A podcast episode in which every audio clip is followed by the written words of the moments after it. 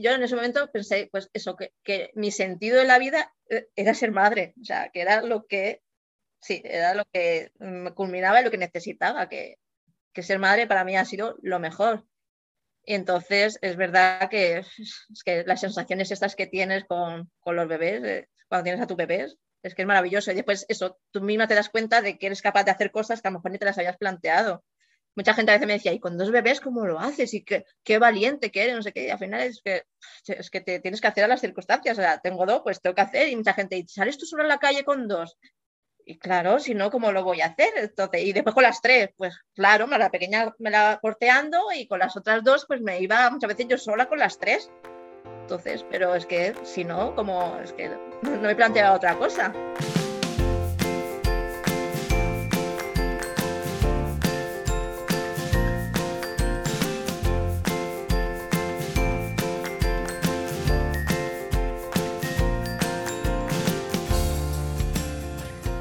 Bienvenida, esto es Planeta Parto, el podcast en el que hablo con mujeres sobre sus relatos de parto y la manera única en la que dieron a luz a sus bebés.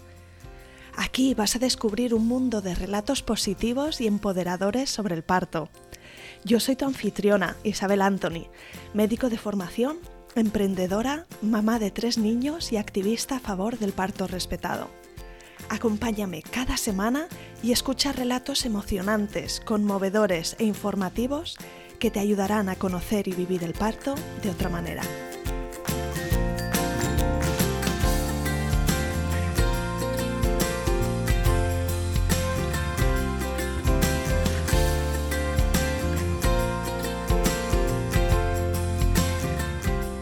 En el episodio de hoy tengo conmigo a Teresa Capilla, que tuvo gemelas en el año 2007 en un parto vaginal inducido en el hospital y un parto en casa en el año 2011, atendido por una matrona y una dula. Teresa nos cuenta en primer lugar cómo fue su embarazo gemelar, qué pensó cuando supo que había dos latidos, cómo fue el seguimiento al embarazo, por qué le recomendaron una inducción y cómo fue el parto de sus niñas. Teresa escribió esto en su blog. El parto en sí fue bien, pero no sentí ningún control en todo el parto, no sentí ningún apoyo ni vínculo con ningún profesional. Cuando se volvió a quedar embarazada, Teresa quería que su segundo parto fuera diferente y empezó a investigar sobre la opción de tener un parto en casa. Nos cuenta cómo fue el vínculo con su matrona y su dula, qué le preocupaba y las dudas de si sería capaz. Aunque tuvo que esperar casi hasta la semana 42 de embarazo, el parto finalmente empezó de forma espontánea y fue una experiencia muy distinta de la primera. Además, Teresa se formó para ser asesora de lactancia y de porteo, inicialmente para tener ella misma herramientas e información, pero ahora también para ayudar a otras madres en su maternidad. Encontrarás enlace para conectar con ella en las notas del episodio en la web planetaparto.es. El episodio de hoy es súper especial y espero que lo disfrutes tanto como yo. Empezamos.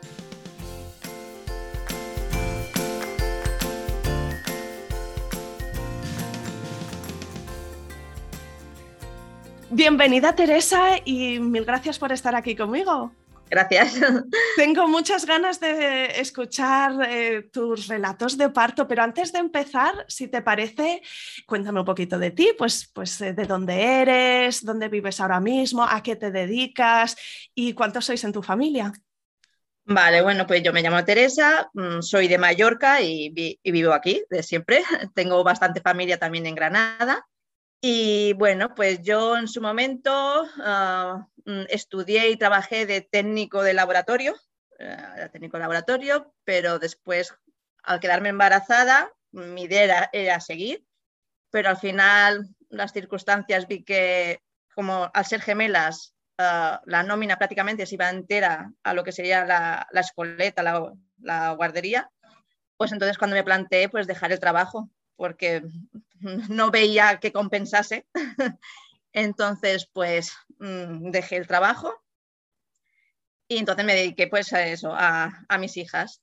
Y después pues surgió, bueno, mm, monté Baby Tarta, que es a lo que me dedico ahora, que es la página y ahí donde está el blog. Entonces, ese momento era, bueno, surgió como tartas de pañales, tuve que hacer un regalo a un familiar, pues y muchas amigas me dijeron, ay, ¿por qué no haces? Y, y bueno, las manualidades siempre me han gustado mucho. Entonces, pues mira, mm, vino así la cosa y empecé y monté la página web, eso por eso se llama Baby Tarta. Y bueno, tartas de pañales y me iban haciendo encargos así en península, iba enviando todo, así todo online.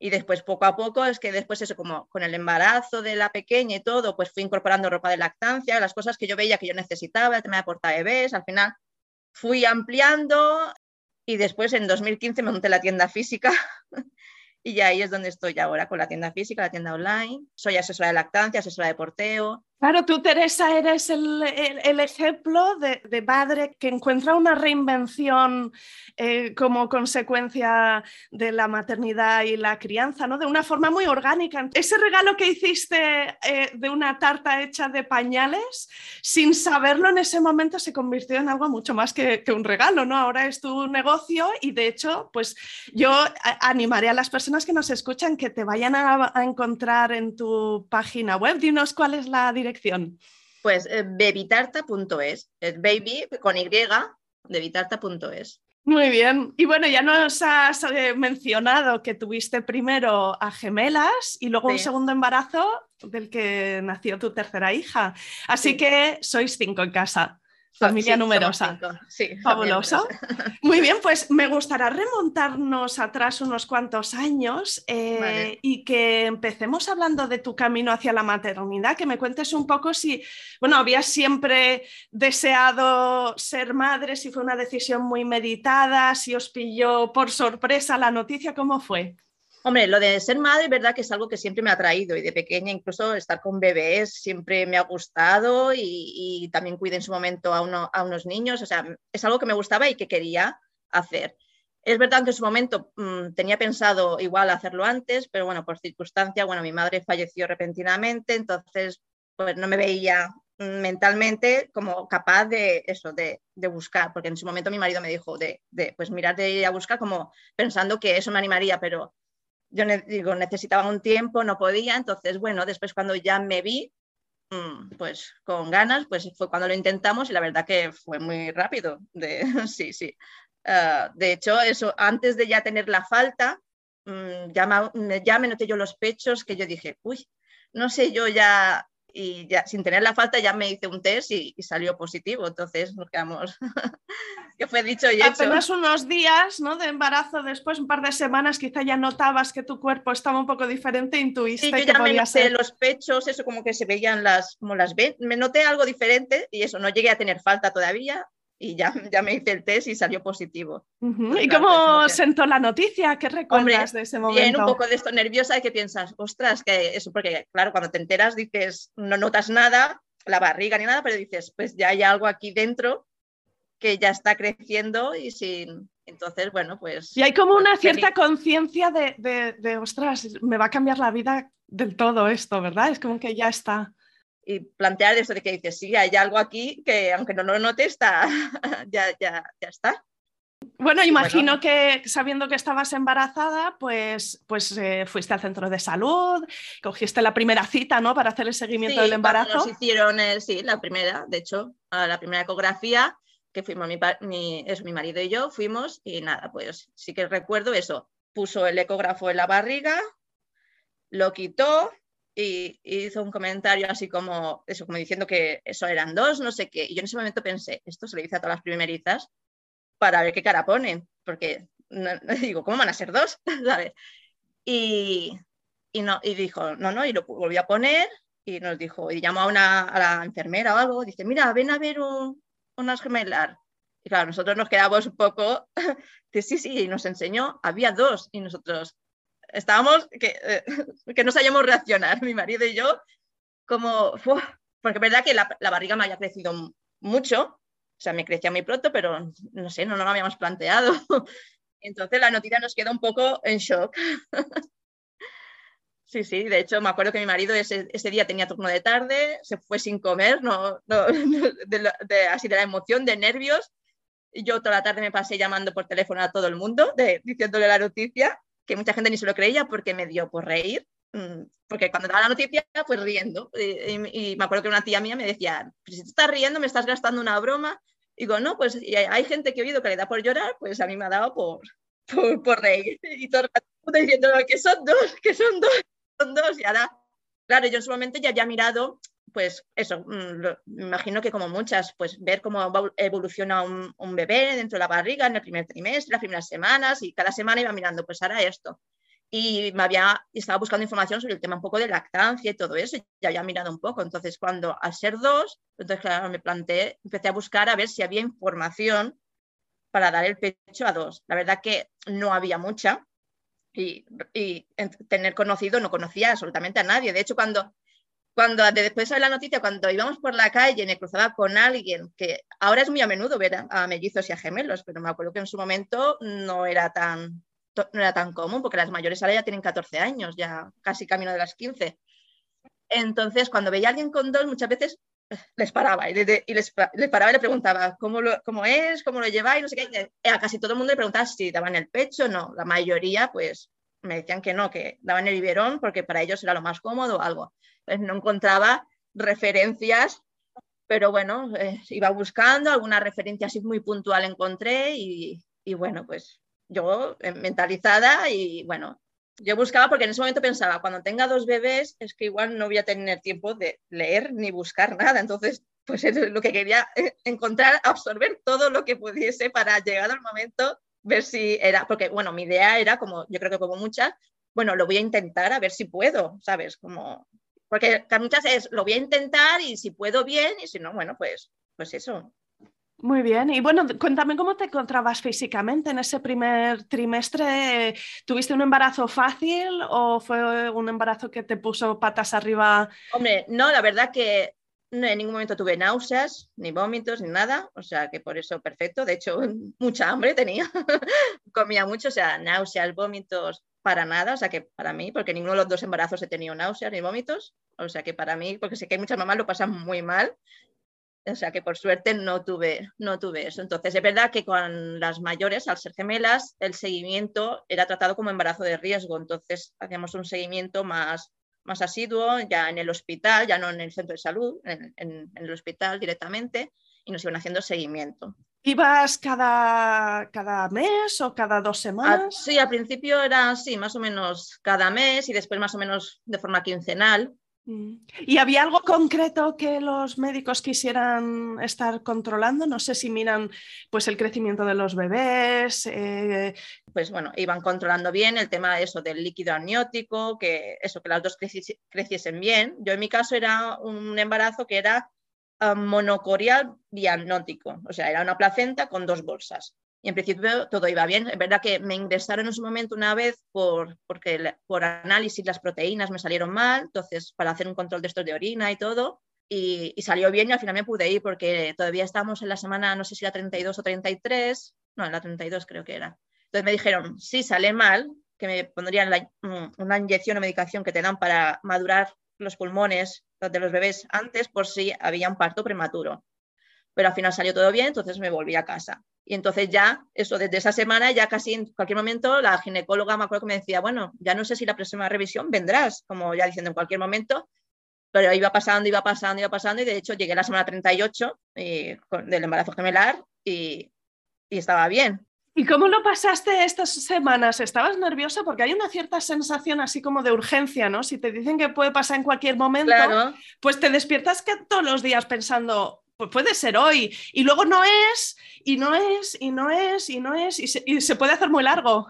Claro, sí, porque ya, claro, sobre todo cuando eres primeriza, cuando te dan las contracciones estas de Braston Heat estas, que al principio piensas, uy, después ya te vas dando cuenta que no, que eso, que tienes unos momentos estos, que la barriga se pone muy dura, que necesitas respirar, pero bueno, yo eso físicamente me encontraba bien, era sobre todo era por el control eso de, las niñas, porque eso estaba muy hinchada, ah, entonces ya llegó eso, la semana 38 ya me dijeron que eso por riesgo de, de preeclampsia, porque verdad que es que no tenía tobillos, es que las piernas eran y estaba muy hinchada, entonces me dijeron que lo provocarían, ah, eso, para, para evitar el riesgo.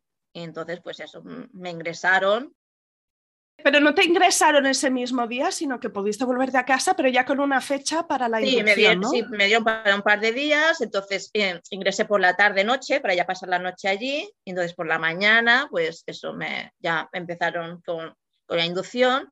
Espera, bueno, pero me interesa, incluso antes de, de hablar de, de, cómo fue esa inducción y el parto, eh, ¿cómo llegaste mentalmente a ese momento? ¿no? Quiero saber, pues durante el embarazo, ¿qué, ¿qué, pensabas con respecto al parto? ¿Qué intención tenías?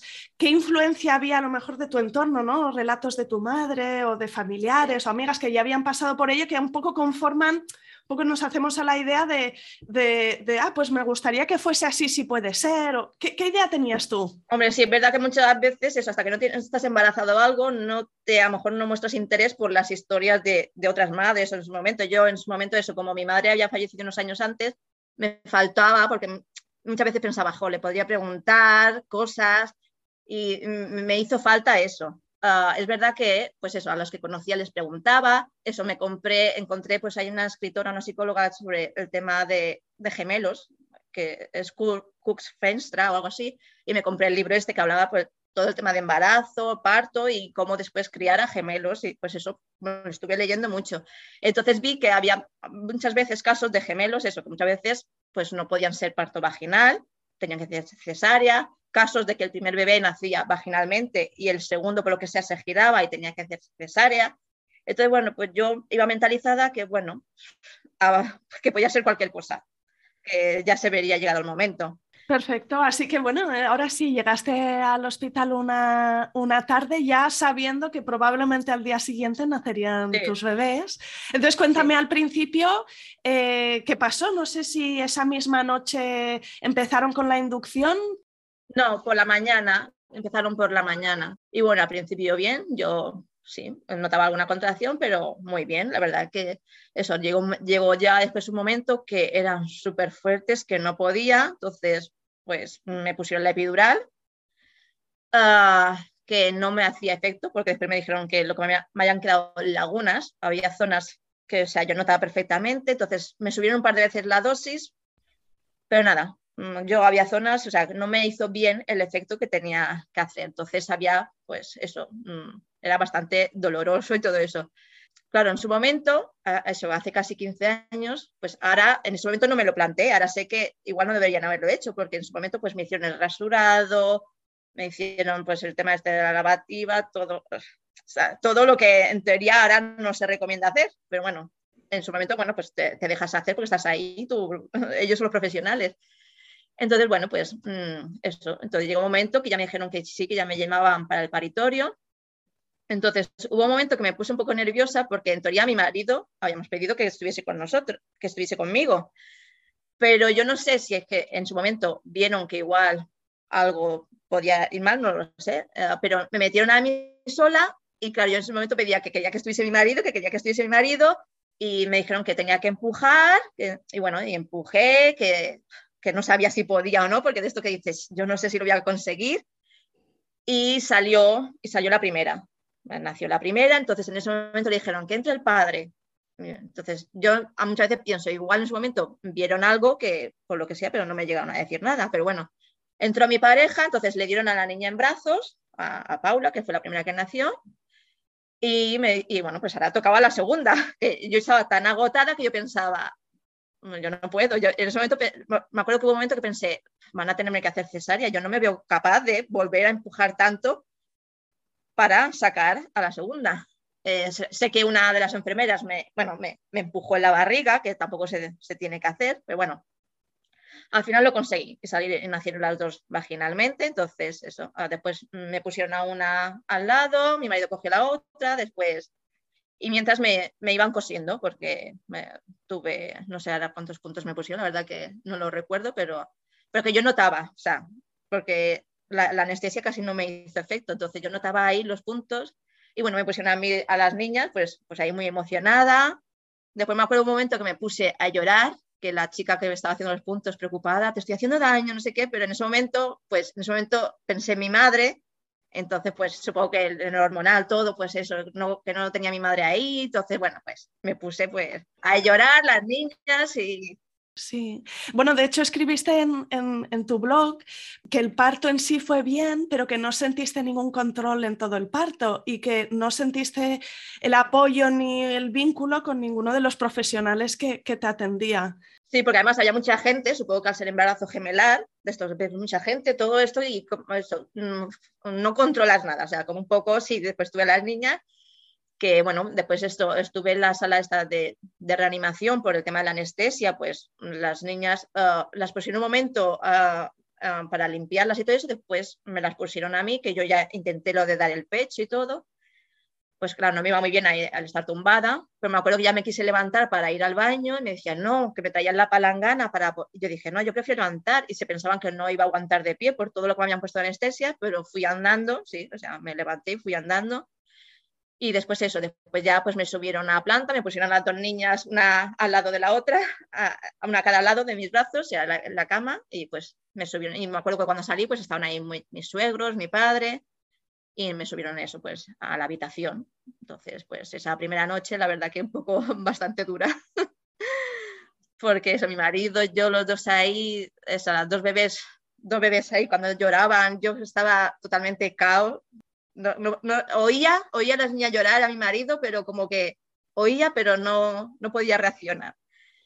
Pero bueno, ah, eso, yo intentaba ponérmelas al pecho, hubo una que no podía, entonces después eso, me trajeron biberones de estos pequeñitos que al final se los dimos, porque de esto que no... Pero, pero bueno, después cuando llegamos a casa, uh, le dije a mi marido que fuese a por un extractor, unas pezoneras, porque había una de las dos que no se agarraba bien, no conseguía que se agarrase. Y entonces, bueno, pues eso, como todo lo que había leído, pues intentando, pues y conseguí poco a poco que se agarrase y después ya sin pezoneras y sin nada. Entonces, bueno, pues iba consiguiendo que las dos estuviesen solo con pecho, que era lo que quería intentar. No es fácil la lactancia materna en cualquiera de los casos y, bueno, teniendo a dos a la vez, ¿cómo fue para ti eh, encontrar tu, rutina? ¿Tuviste que probar muchas cosas? Eh, ¿Te sentiste un poco desprotegida porque quizá esto de la asesora de lactancia, esta figura, pues no era tan conocida hace 15 años.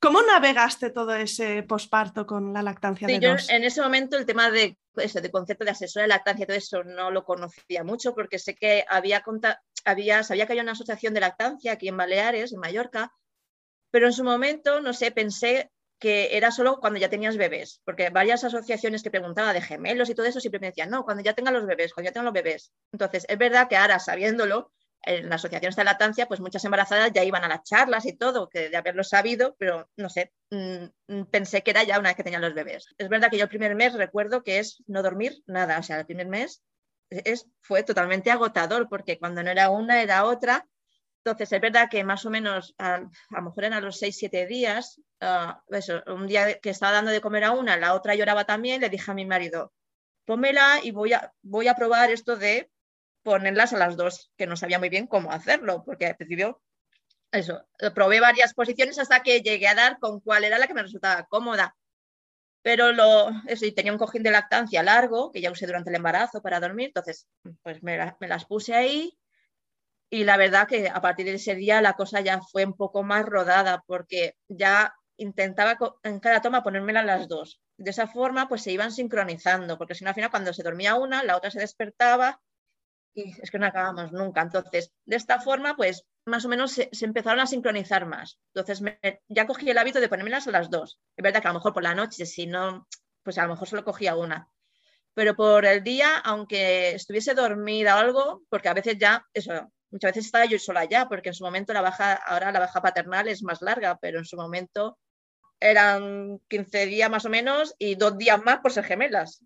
o sea, dos días solo. Entonces, entonces ya me la hacía yo sola. Entonces ya la cogía, porque digo, si estoy con una y se despierta, si la tengo que quitar para coger a la otra, entonces ya directamente me ponía las dos. Si una estaba dormida, pues la tenía ahí dormida, que se despertaba, pues ya las tenía. Así las tenía todo el rato conmigo.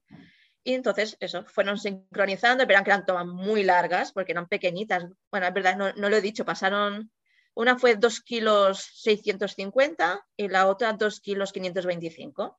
Bueno, de hecho, recuerdo que después del embarazo, un dolor de espalda, yo creo que eso, la espalda, tan, perdí tanto peso de golpe, porque de hecho me pesé y con el parto haya perdido 13 kilos. Entonces, claro, la espalda, eso al final lo, lo nota.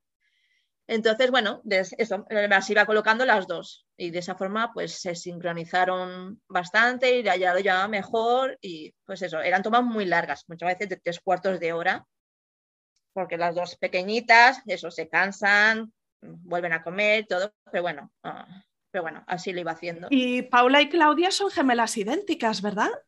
Sí, en, principio sí. De hecho, en el embarazo, en embarazo lo dije porque leyendo el libro este de gemelos, mm, leí que muchas familias a veces tienen dudas de sus hijos si son gemelos idénticos o no. Porque hay muchos bebés que al principio se parecen mucho, después se diferencian, o al revés, al principio nacen muy diferentes y después se parecen. Y hay mucha gente que si no se analiza la placenta en su momento, no llega a saber realmente. Entonces yo me acuerdo que en el embarazo sí que mira, tuve la lucidez esa y dije, y pedí que la placenta, por favor, que pedí que la analizasen para saber si era, entonces eso me confirmaron, eso, que era, era monocorial diagnóstico, en teoría son gemelas idénticas, es verdad que pues, sí que le vemos algunas diferencias y después, por ejemplo, a los ocho meses a una de ellas le salió un lunar en un lado de la cara y la otra no, entonces la gente pues, a veces busca el lunar no sé si, si, hubo algún consejo, algún truco que, que, fuera para ti importante, porque al tener dos que son idénticas eh, y darles el pecho, bueno, lo hacías a la vez, ¿no? Con lo cual estabas segura de que las dos estaban comiendo eh, lo mismo. al principio eh, teníamos la duda esa, y dice, ¿y cómo vamos a saber? Porque sabíamos que la primera que nacía habíamos decidido que era Paula y la segunda era Claudia, pero después decíamos, Vale, pero ¿cómo sabemos quién es quién cuando la... Entonces es verdad que a los primeros días tenían la pulserita, esta que le ponen en el hospital con el nombre, entonces no se la quitábamos para evitar que, eso, tener cualquier confusión. Eh, después que ya, ya vimos que ya las diferenciamos bien, porque a Paula, por ejemplo, el pelo se le queda todo el rato eh, levantado, por más que se lo peinábamos, se le queda levantado, y Claudia no, se le quedaba. Entonces, tenía menos pelito en su momento, entonces, bueno, ya vimos que las diferenciamos, entonces ya necesitábamos, ya las diferenciábamos bien. Pero en verdad que en su momento teníamos un poco el temor, eso dice, y si, y si las confundimos y en un momento dado no sabemos quién es quién, cuando, sobre todo cuando nacieron. Pero bueno, eso no nos llegó a pasar, las distinguimos bien después en, en todo momento. Así que bueno, habías pasado por un embarazo gemelar, por un parto vaginal, nacieron las dos eh, eh, niñas y luego un posparto en el que súper ocupada, ¿no? Simplemente atendiendo sus necesidades y como decías, no volviste al trabajo, sino que estuviste ocupada con, con tus nenas. Cuéntame cuánto tiempo pasó hasta que decidisteis hacer otro fichaje. Bueno, pues más o menos cuando me quedé embarazada, pues debían tener unos tres años y algo, porque nació, cuando nació la pequeña, a los pocos días, o sea, ya unos días de, uh, cumplieron los cuatro años.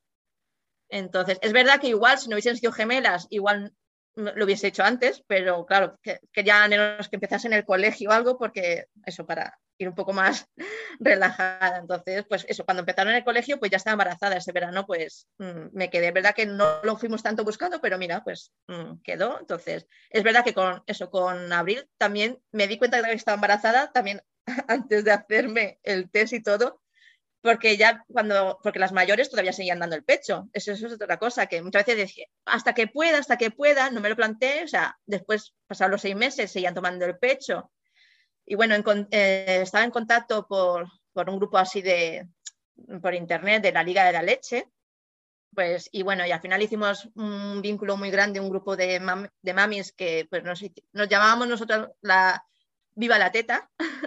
y es verdad que es un vínculo que me hizo mucho bien, porque éramos muchas mamás con bebés de la misma edad, con eso, en entornos que queríamos dar el pecho, pero nuestro entorno era como como que no la acaba de ver, que eso, y bebés tan grandes tomando el pecho, entonces, pero con estas mamás que había de todo, había de Madrid, de Barcelona, de, de México, o sea, y que algunas después nos hemos conocido personalmente, cuando hemos podido viajar algo nos hemos conocido, pues la verdad que un vínculo y pues era un apoyo, porque ahora mismo no había, en ese momento no había WhatsApp, ni, ni estaba el Facebook ni todo esto, entonces pues ese grupo la verdad que me ayudó mucho porque eso, a, a sentirme pues acompañada y que, Así que os comunicabais por email, tenías un, grupo de, email para, compartir experiencias y, haceros preguntas. nos contábamos mucho y de hecho, pues sabíamos perfectamente, ya nos conocíamos, era sí, o sea, cuando después las conocí en persona, es que, es que ya las conocías perfectamente esa persona, porque es que nos llegamos a contar todo, o sea, e, era, la verdad que se creó un vínculo y de hecho seguimos con, con eso, ya tiene los mayores, ya todos son de 14, 15 años, pero seguimos en contacto porque la verdad que se creó un vínculo muy bonito. Así que tú seguías dando el pecho cuando te quedaste de nuevo embarazada. ¿Ahí hubo, hubo algún cambio? ¿Qué, fue diferente y qué fue igual en este segundo pues embarazo? claro, eso, eso, lo que dije. Me, me, di cuenta también que estaba embarazada porque em, empezaba a notar unas molestias cuando mamaban, las, las, dos. Entonces yo había leído que a veces en embarazos, uh, si dando el pecho, los pezones están más sensibles, más doloridos. Y empecé a, llevar un par de días que notaba y no sé. Y después me acuerdo que me duché y simplemente el agua al caerme me molestaba en los pezones. Y entonces pensé, ostras, mm, no sé, ah, voy a... Entonces, pues eso. Ah, pues vimos que sí, que salió positivo. Entonces, bueno, pues, pero estábamos con la incertidumbre de, ¿será uno? ¿Será... Teníamos la cosa de, ¿será uno? ¿Serán dos? Porque yo en su momento me planteaba el tema, pues eso, del parto en casa. Es algo que me apetecía. Es verdad que con las gemelas ni me lo había planteado, nada, pero con, como ya estaba metida en todo esto ya, bueno, durante las, con las gemelas, pues al final entré en la asociación de lactancia, bueno, me formé como asesora todo este tiempo. Así que estabas rodeada de un mundo mucho más amplio, ¿no? En relación a ya había conocido el, porteo, el porteo, o sea, con, los, con el año y medio empecé a portear, que ojalá lo hubiese conocido con las gemelas recién nacidas, porque me hubiese ayudado mucho el porteo. Pero bueno, pero ya estaba eso, en un mundo, pues ya estaba eso, con el porteo, la lactancia, todo ya metida ahí. Yo ya era asesora de lactancia, porque eh, ayudaba, hacía charlas así para gemelos, para madres que están embarazadas de gemelos, pues les ayudaba un poco. Entonces yo ya el tema del parto en casa ya me rondaba. Pero claro, primero quería saber que fuese uno o dos, que teníamos la incertidumbre esa. Entonces, pues eso, cuando la primera ecografía nos confirmaron que era uno, pues entonces le dije a mi marido, me planteé el tema ya en serio del tema del parto en casa. Entonces, pues eso, sabía que tenía algunas compañeras de la asociación de, que después no sabía, era, sé que ella es doula, entonces le contacté, entonces empezar pues, a, a, leer y buscar información y crucé emails con madres que habían tenido partos en casa aquí en Mallorca y a buscar información y pues buscar a ver mm, eso, mm, personas que atendieran partos en casa. Entonces cuando ya me metí en, todo este mundo, mi marido al principio no lo acababa de ver claro, le daba un poco, pero al final me dijo que bueno, que como era yo la que tenía que parir, que decidiese yo, entonces entonces, pues sí, nos metimos, enfrascamos en... No sé si fue fácil encontrar profesionales que atendieran partos en casa, pues esto hace 11 años casi, ¿no? Entonces, Sí, bueno, yo sabía que había un matrón, que es bastante conocido aquí en Mallorca, y después, pues la, la doula, con la que, es, que también creamos un vínculo muy bonito, pues me, también me habló de otra matrona. Y de, hecho, después había cruzado emails con, con, con eso, con, mujeres que habían dado parto en casa y que, habían, que habían, lo habían tenido también con esta matrona. Entonces empezamos, pues empezamos a contactar con, los dos, pues, mm, tanto con el matrón, este, con la matrona, porque todos, la verdad que todos, pues muy bien, pero claro, teníamos que decidir por cuál, no sabíamos muy bien por cuál decantarnos. Entonces al final nos decantamos por, por la matrona, porque pues mm, ella venía, venía a casa, bueno, el feeling que tuvimos pues me gustó y, y bueno, pues empezamos la verdad que muy bien, porque después eh, regularmente nos, íbamos viendo y después, eh, los últimos dos meses prácticamente, mm, creamos la, costumbre de los lunes, quedábamos para merendar aquí en mi casa, venía la matrona con sus hijos y la doula también con sus hijos, que eran pues, las mías mayores, pues están todos los niños ahí, nosotros merendamos y cogimos la costumbre de todos los lunes, pues merendar aquí. Y entonces pues escuchábamos el corazón, entonces pues ella me iba mirando y íbamos desde cada vez hablando un poco más cómo podía ser o no el parto y con la, con la idea esa de que, que, muchas veces, a veces no puede ser el parto en casa, porque a veces si hay alguna complicación o algo, bueno pues está, hay que ir al hospital, evidentemente. Entonces, bueno, es una matrona que ya sabe hasta qué puntos se puede esperar o no. Es verdad que aquí no tenemos, que a lo mejor en un sitio que tienes el hospital más cerca, a lo mejor varias horas, pero bueno, aquí en Mallorca pues lo teníamos cerca relativamente. Entonces, pues la verdad que se creó un vínculo muy bonito, porque además yo quería intentar que, que las niñas, eso como quería parto en casa, que las niñas estuviesen dentro de lo posible, pues también por aquí todo. Entonces, pues la verdad que fue muy bonito eso de todos los lunes merendar todos juntos y todo. ¿Y te, ibas haciendo también el seguimiento al embarazo con la seguridad social? Sí, iba haciendo, porque de hecho um, me salió el tema del azúcar, que bueno, la prueba esta que te hacen de la... E, fue la única vez que vomité en el embarazo de la pequeña, que la prueba y lo vomité, me sentó fatal. Ah, entonces me dijeron de volver a hacer la prueba o la, la matrona del centro de salud me ofreció darme el aparatito este de, para mirarme cada día el azúcar. Y yo dije, casi prefiero estar pinchándome cada día que no volver a, tragar eso y volver a pasar por la prueba esa. Entonces me, me, dejaron el aparato con las tiras y yo me iba apuntando, porque para ir controlando el tema del azúcar. Yo tengo mucha curiosidad de saber qué te decían en, eh, la matrona o el ginecólogo en el centro de salud con respecto a tu idea de dar a luz en casa. ¿Te, ¿Tuviste mucha gente que te dijo que estabas loca o, al revés eh, estaban positivos? Claro, eso es otra cosa. Ah, por ejemplo, a la matrona sí que se lo dije porque esta matrona, mi primer embarazo, ah, sé que el tema de la lactancia no sabía mucho, o sea, muchas recomendaciones no las hacía como tocaba pero cuando yo me formé como asesora de lactancia, que se hizo una formación aquí en Mallorca, esta matrona vino. Entonces, yo sabía que había hecho la formación, entonces ya sé que ya, ya no daba las mismas recomendaciones que antes, había reciclado un poco y menos mal.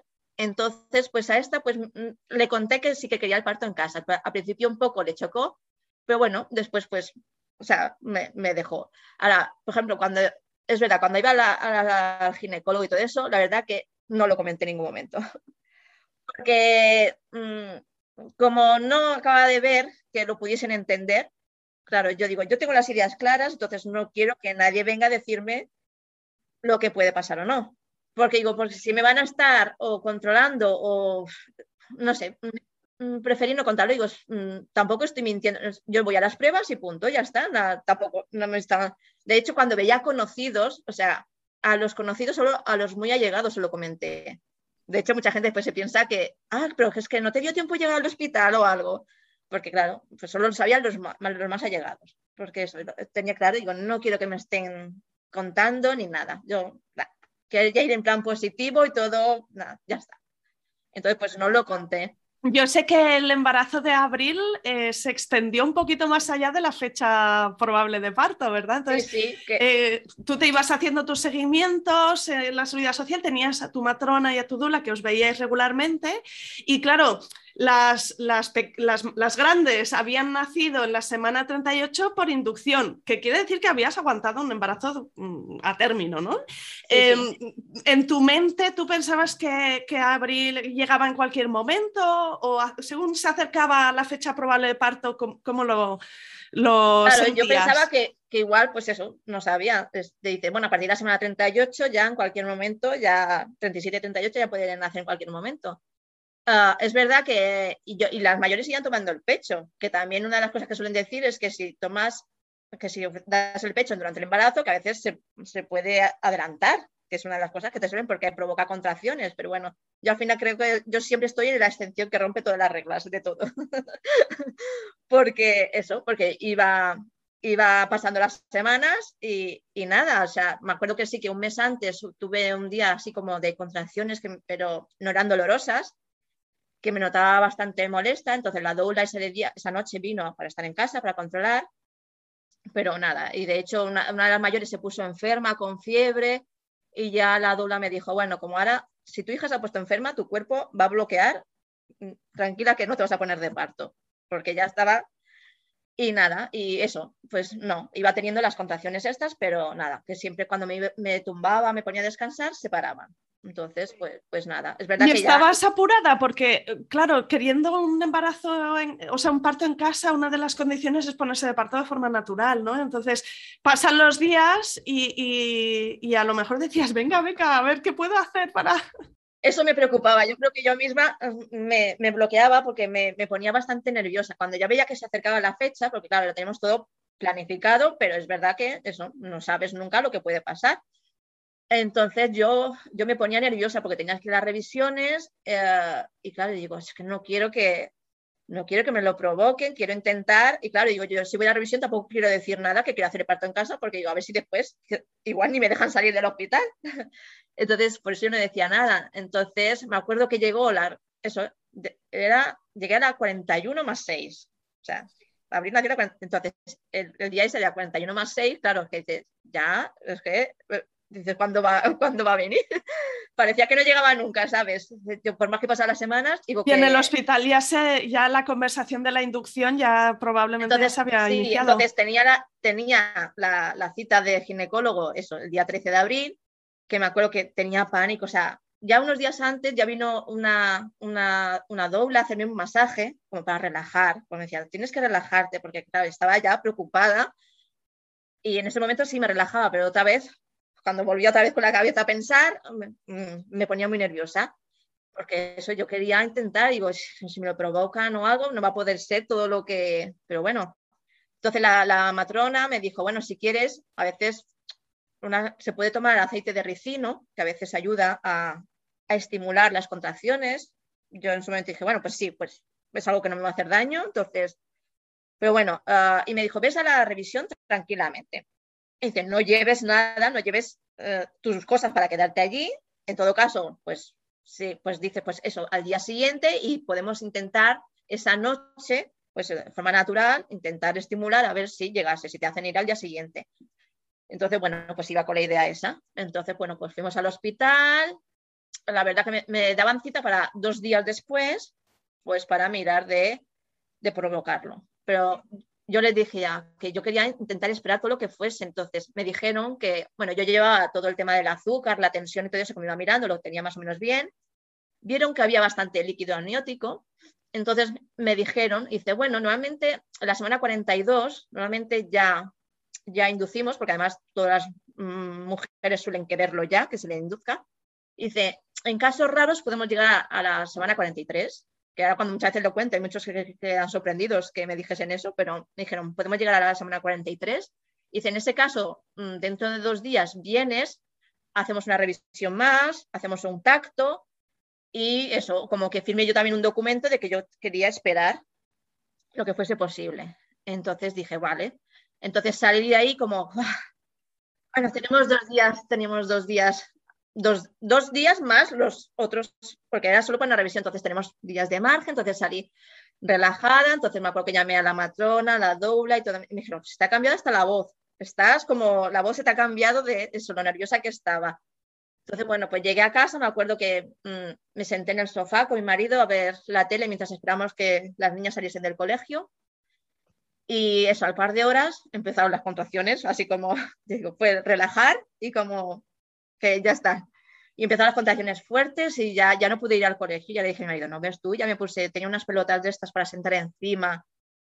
Entonces ya, a, no, llamar a la matrona, a la doula, una amiga mía, pues una amiga de confianza que es con la que hayamos hablado, que llegado el momento que ella viniese para estar pendiente de las mayores, por si necesitaban, porque no sabíamos las horas que podían ser o no.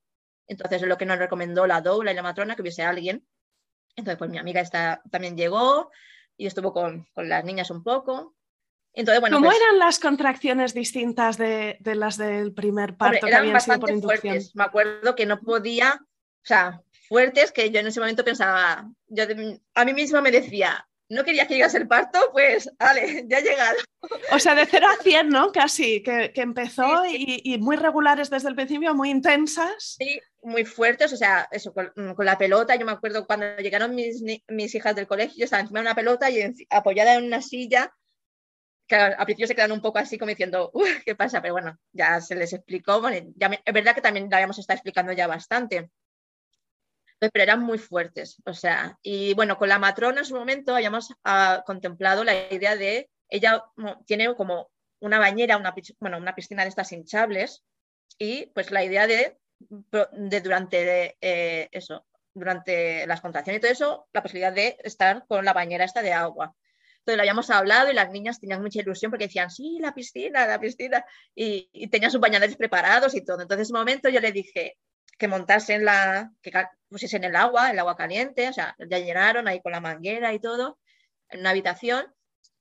Y me acuerdo que en ese momento tenía las contracciones tan fuertes que yo no me veía capaz de, ir a la habitación esa, o sea, a, la, donde teníamos la bañera. Pero me acuerdo que en ese momento pensé, bueno, venga, que las niñas están, la niña ya se había metido con el bañador, ya se había metido ahí en la, en la bañerita esta. Y yo, lo hice por ellas. En ese momento pensé, venga, que ellas les hace ilusión, pues voy a intentar. Entonces, pero me acuerdo que se me hizo eterno el camino hasta llegar allí. En el, momento ese, la matrona me dijo mm, que me tumbase un momento para hacer, para ver cuánto, estaba, y estaba dilatada de 5. Y me acuerdo que me pegó unas contracciones fuertes que la doula me dijo, cógeme aquí al cuello y tú deja caer tu cuerpo, cuélgate literalmente. Entonces lo hice, pero me acuerdo que en ese momento le dije a ella, creo que no soy capaz de, no voy a ser capaz. En ese momento yo misma pensé, ¿dónde me he metido ahora? Aquí no hay epidural, no, no sé si voy a ser capaz, no sé.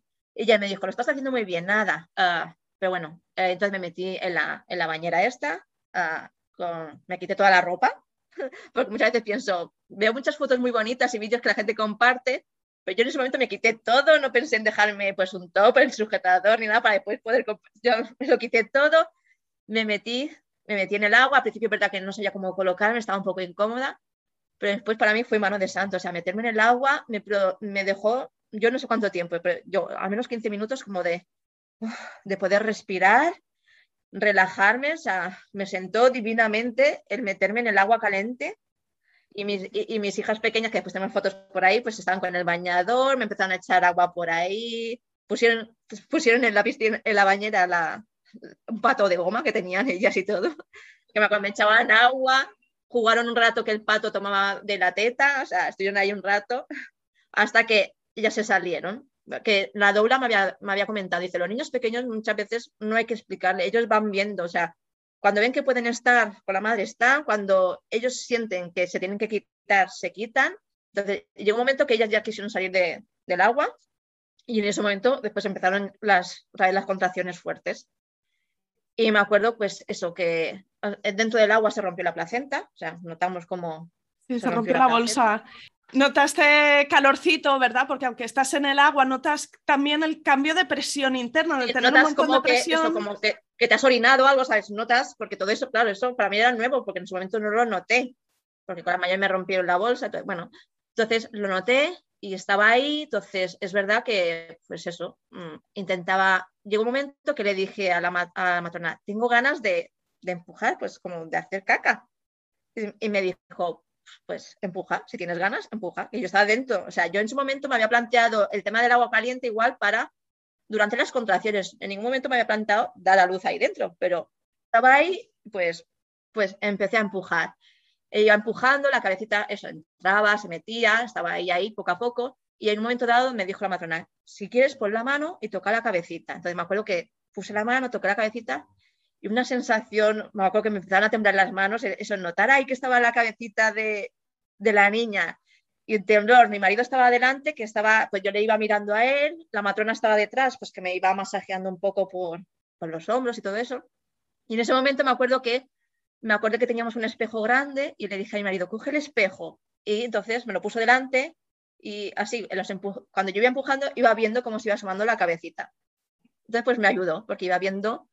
Entonces, pero llegó un momento también que pensaba, a ver si no voy a ser capaz, porque no consigo salir, eh, que sacar al bebé. Pero bueno, en un momento dado sí que noté lo que se suele decir eso, noté que me ardía, o sea, noté un ardor impresionante que me quemaba toda y en ese momento, eso parecía que eso, un, ardor, y en ese momento salió la cabeza.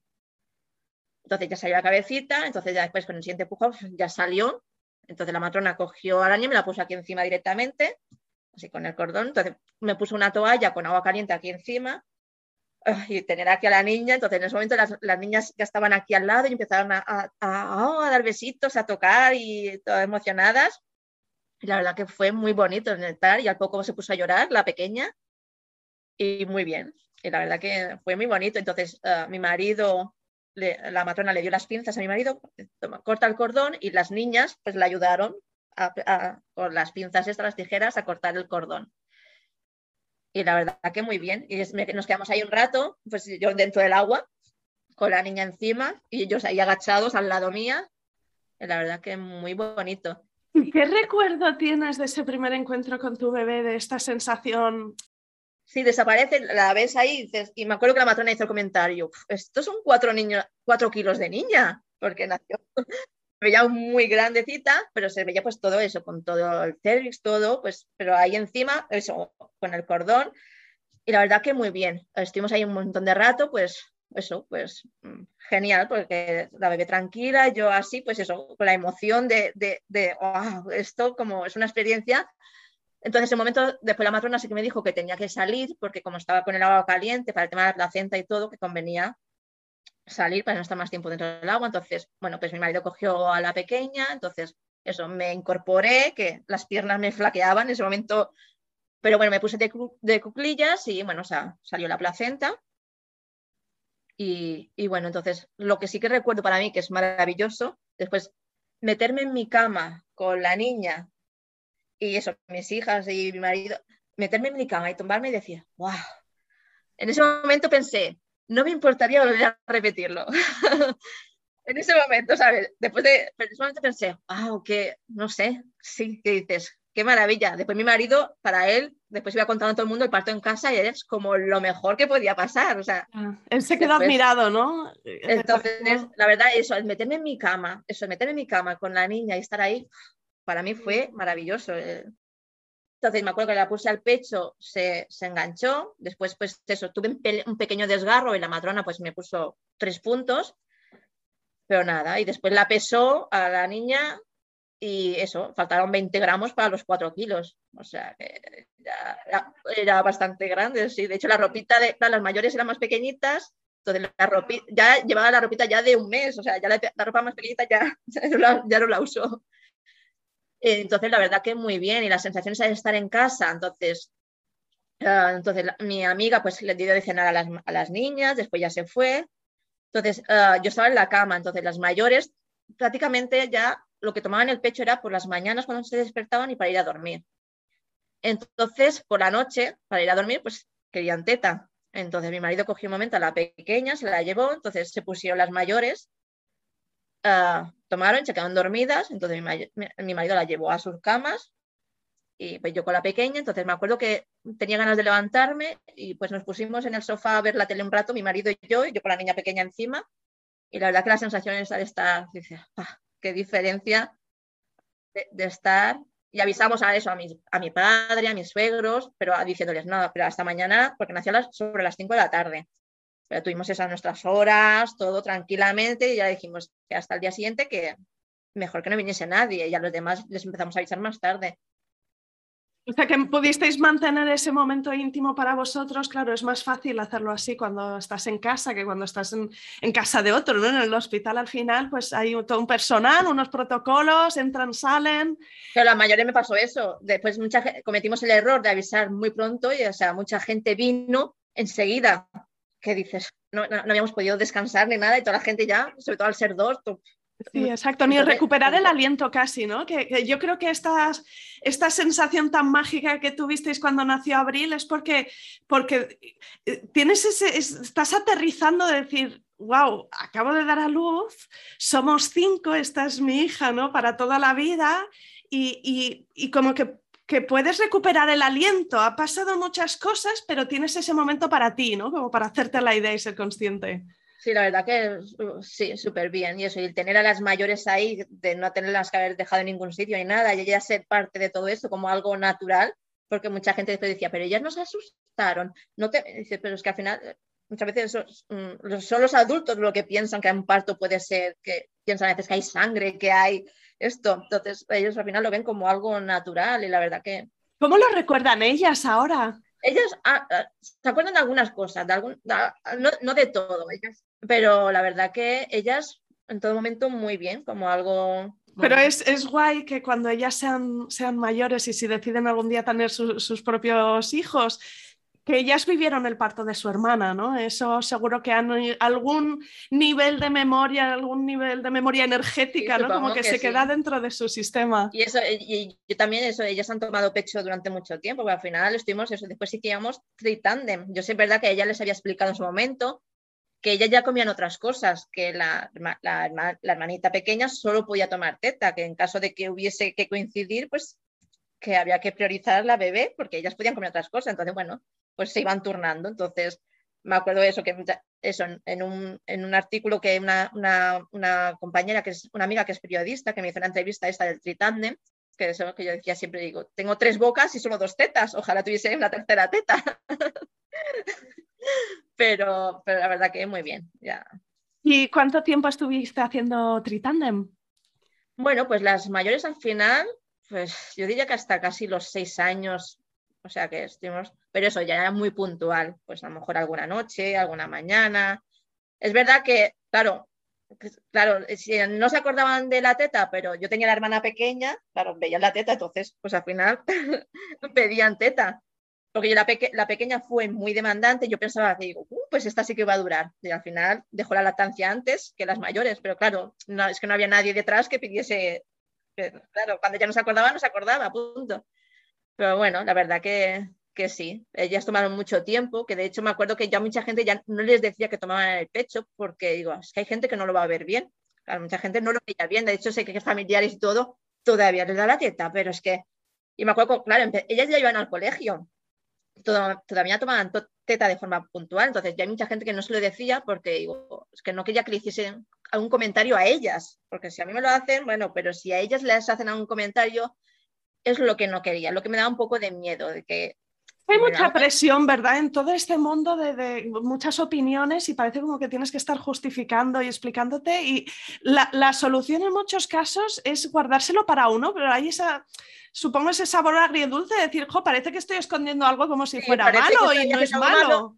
Estoy haciendo, pero claro, me daba un poco de miedo que en el colegio o los padres, alguien se pudiese enterar, les pudiesen hacer algún comentario a ellas o entonces, después es verdad que cuando ya acabó, pues, ah, y salió la, ah, la, entrevista esta que me hizo esta chica de Tritanden, pues es cuando yo dije, bueno, pues ahora todo el mundo que lo lea se va a enterar, ya está. Entonces, después hubo gente que me dije, ah, sí, y digo, bueno, sí, pero eso, yo sabía que estaba haciendo algo bien, pero y ya está. Sí, ahora poco a poco pues vamos visibilizando más tipo de circunstancias y de decisiones y yo creo que más y más entendemos que cada uno tiene que encontrar su propio camino. Y es que incluso nosotras mismas podemos tener ciertas ideas de lo que queremos para nosotras y luego eso va evolucionando, porque no es lo mismo el primer embarazo que el segundo en el que ya tienes niñas. Eh, eh, vamos navegando lo que nos viene en el día a día y tomando decisiones según la circunstancia. Yo con la pequeña sabía que quería, como había descubierto el mundo del porteo y ya estaba yo metida en el tema de portabebés, sabía desde primer, del primer momento porteando con ellas, porque además yo muchas veces digo, a mí me ayudó a sobrevivir el porteo, porque claro, tenía la pequeña aquí, tenía las dos manos libres para dar las manos a las mayores, entonces yo, para mí, el, porteo fue lo mejor y después, pues eso, al final también me formé como asesora de porteo y también, pues eso, soy asesora de porteo, y vendo puerta de bebés y todo, entonces es que lo maravilloso es que digo, una familia que no descubra el porteo no sabe lo que se pierde, porque tener al bebé y es que, hombre, es que muchas veces te piensas, piensas muchas cosas, pero es que yo digo, hasta que no haya el momento, es que nunca sabes lo que va a ser, porque muchas veces te dicen, muchas veces cuando estás, sobre todo en el primer embarazo, piensas, es que siempre dices, sí, vas a querer mucho al bebé y todo esto, pero hasta que no tienes a tu bebé, muchas veces los sentimientos no te das cuenta de eso, de ahora sí que eres madre, entonces el sentimiento de ser hacia tu hijo, hasta que no lo tienes, por mucho que te lo imagines, no, hasta que no lo vives, no, no lo tienes. Es verdad que yo mm, sé que hay veces hay algunas madres que dicen que cuando están esperando su segundo bebé tienen un poco de miedo de a ver si voy a querer más a uno que a otro, no sé qué. Yo en ese momento no me lo planteé porque ya tenía dos y ya sabía que las, las quería igual, entonces ya sabía que va a ser otra y que no me planteé eso de que las iba a querer más o menos, o que eh, ¿Y te admiró de alguna forma tu, manera de eh, gestionar las, circunstancias? Si descubriste algo de ti misma que a lo mejor podías intuir, pero que cuando vino la maternidad, ¿no? Mm, conectaste con ello muy fuerte. Cuando tuve eso, la niña, yo en ese momento pensé, pues eso, que, mi sentido de la vida eh, era ser madre, o sea, que era lo que, sí, era lo que me culminaba y lo que necesitaba, que, que ser madre para mí ha sido lo mejor y entonces es verdad que, es que las sensaciones estas que tienes con, con los bebés, eh, cuando tienes a tu bebé, es que es maravilloso. Y después eso, tú misma te das cuenta de que eres capaz de hacer cosas que a lo mejor ni te las habías planteado. mucha gente a veces me decía, ¿y con dos bebés cómo lo haces? Y qué, qué valiente que eres, no sé qué. Y al final es que, es que te tienes que hacer a las circunstancias. O sea, tengo dos, pues tengo que hacer. Y mucha gente, ¿y sales tú solo en la calle con dos? Y claro, si no, ¿cómo lo voy a hacer? Entonces, y después con las tres, pues claro, la pequeña me la porteando y con las otras dos, pues me iba muchas veces yo sola con las tres. Entonces, pero es que si no, como es que no me planteaba otra cosa. Y yo ahora que estoy en la otra fase esta de adolescencia, la verdad que, que muchas veces piensa, si piensa que era una etapa dura, que va, las etapas duras siempre están por venir. Porque la adolescencia, menuda etapa también que... Bueno, pues está muy claro, ¿no? Como tu propio proceso y experiencia personal, esa sensación de es que yo he nacido para ser madre y todo lo que tú estudiaste y aprendiste y te formaste, cómo se fue volcando en, tu proyecto emprendedor, que ahora llevas ya un montón de años, ¿no? Tienes una tienda online y tienes una tienda física. Yo quiero preguntarte, las mamás que nos escuchen, sobre todo si esperan gemelos y tienen idea de dar lactancia materna, eh, yo les animaría que contactaran contigo. No sé cuál es la mejor forma para conectar contigo y que nos digas un poco dónde te podemos encontrar. Bueno, a través de la página web, eso, bebitarta.es, pues ahí está el correo electrónico, el teléfono y la forma de contactar. Después también tengo las redes sociales en Facebook y en Instagram, que estoy intentando ahí con los vídeos y tanto que hay que hacer, pues ahí también me contacta gente, o sea, también por Instagram, buscando Bebitarta pues la forma que le vaya mejor, porque hay gente que lo hace por WhatsApp, por email, por, redes. Porque no solo eres asesora de lactancia, sino que además tienes la experiencia de dar el pecho a dos y luego a tres, así que yo creo que tienes seguro un montón de consejos para las mamás que, puedan necesitarlo. Sí, la verdad que sí. Y eso, muchas mamás siempre me han dicho que les ha ido muy bien y entonces, y algunas mamás que después han, han leído el artículo este del nacimiento en casa o la del tritandem, pues que me han dicho que les ha servido mucho de, ánimo como para dar fuerzas y que les ha ayudado bastante. Así que yo, eso, en su momento siempre, eso, desde las pequeñas que me metí en la asociación de lactancia, siempre ha, sido intentar eso, ayudar. Cuando esto no, tienes información, no sabes a dónde ir, entonces, y eso es lo que intento hacer, pues llegar a las familias, a las madres y ahora por el tema de la lactancia, el porteo, todo, para ayudar que la, eso, que la crianza con bebés y todo sea lo, lo mejor posible, que lo disfruten al máximo. Pues no sé si, Teresa, para acabar, hay algún último consejo, alguna última cosa que le querrías decir a una mamá que espera a su primer o a su siguiente bebé. Eh, algo que a ti te hubiese gustado que te dijeran, algo que, tú has aprendido o algo que les dirías a tus hijas, ¿no? Llegado el momento. ¿Tienes algún último consejo que quieras compartir? Mm, a veces conviene prepararse un poco para el posparto, porque me encuentro muchas mamás que muchas que se han preparado mucho para el tema durante el embarazo y el parto, pero después el posparto muchas mm, les viene muy grande o, no, no, tenían información eso de los problemas que puede haber de lactancia y todo, pero bueno, que eso, que a veces mm, también hay que mirar un poco el posparto, tener, saber con quién puedes eh, que te ayude en su momento, ¿no? Porque a veces hay personas que es mejor que no estén en el momento del posparto porque al final eh, es peor pero si tienes a alguien que te pueda ayudar del tema de comida, hacer tareas y todo, y con la que puedas hablar sin que te juzgue, entonces es muy importante eso en el tema del posparto, eso, intentar tener las ideas claras o que tu pareja, si la tienes, que también tenga las ideas lo que tú quieres, porque a veces, a veces te hacen un comentario y en ese momento te da un bajón impresionante, aunque tú lo quieras hacer, pero a veces hormonalmente te, te hunde, te puede hundir. Entonces a veces hay que tener las cosas bien claras.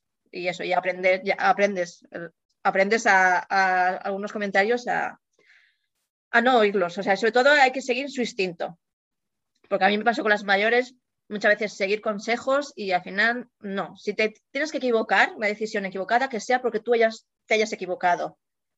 No, que sea por haber eh, hecho caso de alguien que te ha dicho algo. Sea, que sean tus propias decisiones y errores, pues sí, cometemos todos y así es como vamos aprendiendo, pero que sea por lo que tú, tu corazón te diga.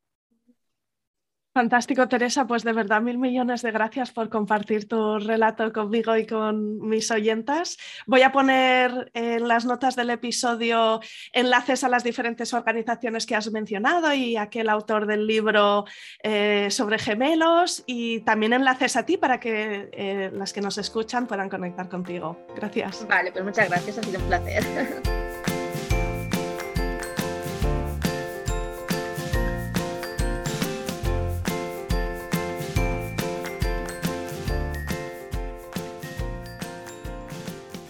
aquí acaba este episodio. Si te ha gustado, suscríbete al podcast en Spotify, en iTunes, en Evox o en Google Podcast.